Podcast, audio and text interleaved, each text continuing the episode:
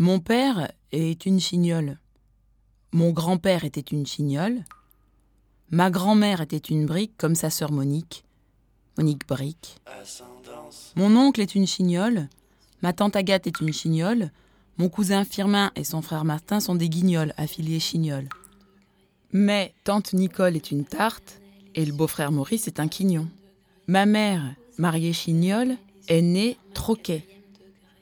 Son cousin est mort, sa sœur ne sert à rien et ses parents non plus. Ma belle-sœur vieille fille est une poutre, son père était une poutre, sa mère Josiane épouse poutre, nom de jeune fille platane, a choisi Helmut pour le premier de la lignée. Helmut Poutre, le frère de la belle-sœur vieille fille. Ma sœur était une chignole. En juin, Hervé lui passe l'anneau, elle deviendra godasse. Mon frère Francis sera toujours chignole. Il a marié Gladys, anciennement Brock.